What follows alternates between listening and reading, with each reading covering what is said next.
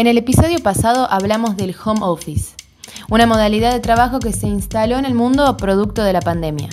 En esa oportunidad, tucumanos contaron su experiencia en primera persona y dejaron a los oyentes algunos tips para trabajar de forma eficiente en casa. Hoy hablaremos sobre el cerebro. Se dice que los seres humanos solo usamos el 10% de su capacidad. ¿Por qué? Para entender un poco más sobre el tema, charlamos con la especialista en neurociencia Marisa Cardoso, quien nos explicó de dónde viene el mito y cómo podemos hacer para optimizar el uso de nuestro cerebro.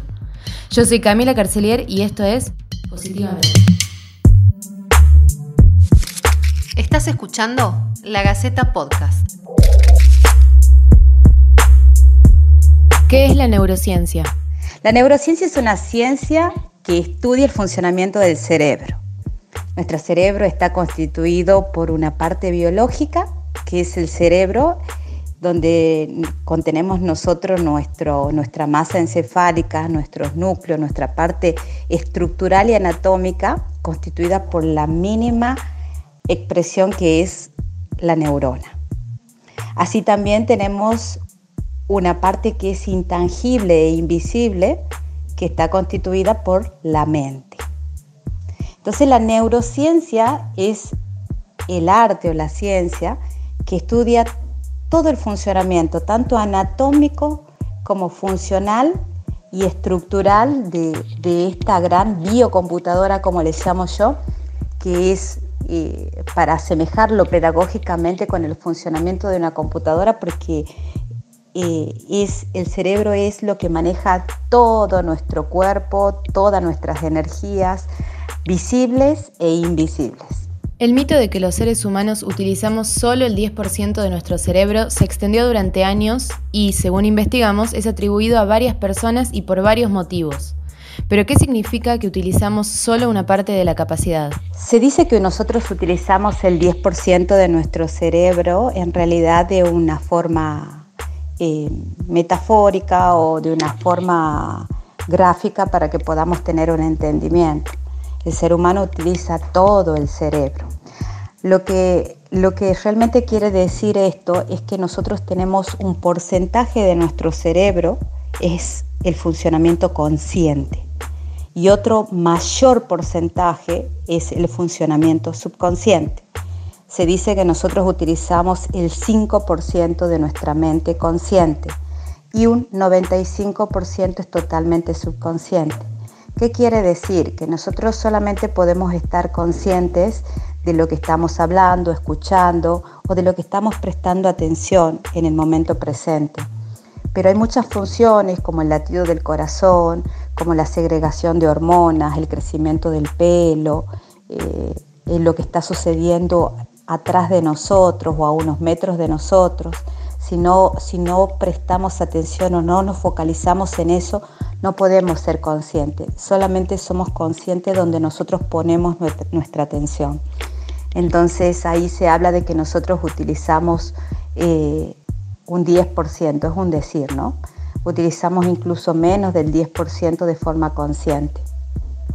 Y hay muchos programas como, como creencias, como programas de la niñez, como programas heredados por nuestros ancestros, que están en nuestra mente subconsciente y que muchas veces vienen a la luz o se representan en nuestra realidad y nos sorprenden porque emanan de nosotros mismos y nosotros decimos, ¿cómo puede ser que esa acción o ese pensamiento haya venido de mí?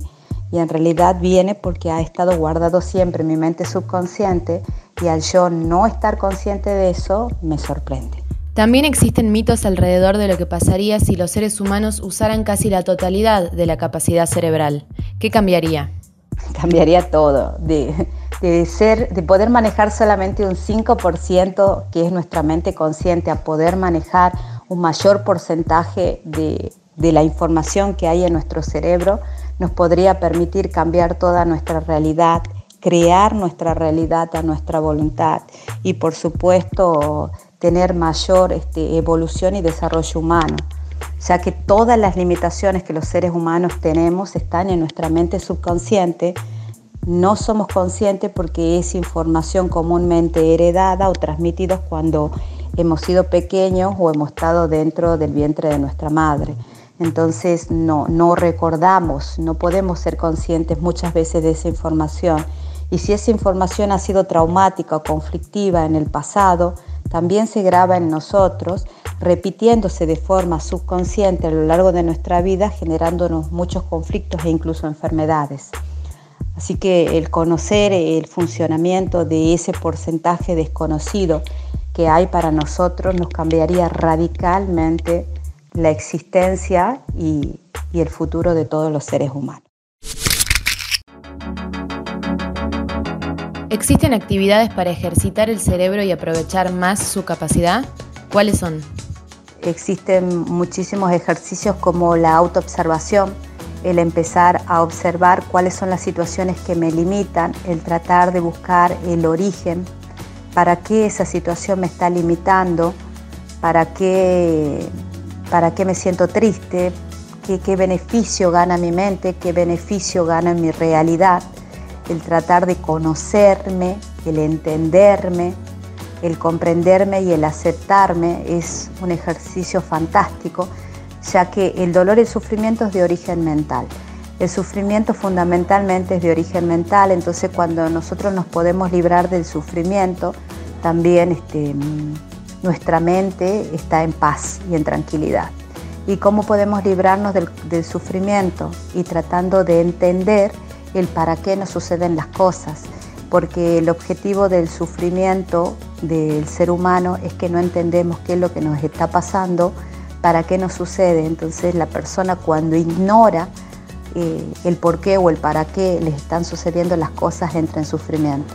Entonces cuando nosotros empezamos a hacer una autoindagación, cuando tratamos de tener la comprensión y el entendimiento profundo de todo lo que a nosotros nos sucede, inmediatamente salimos de ese proceso de ignorancia, podemos asumir la vida de otra manera, aceptando a través de la comprensión de los sucesos de la vida, ¿no? y esto nos permite a nosotros tener un, mejor manejo de nuestra realidad. Y por lo tanto es un ejercicio fantástico para empezar a tomar conciencia que nosotros podemos manejar nuestra mente y no nuestra mente a nosotros. Déjanos tus comentarios en podcast.lagaceta.com.ar o entra a lagaceta.com y comenta en la nota. Esto fue la Gaceta Podcast.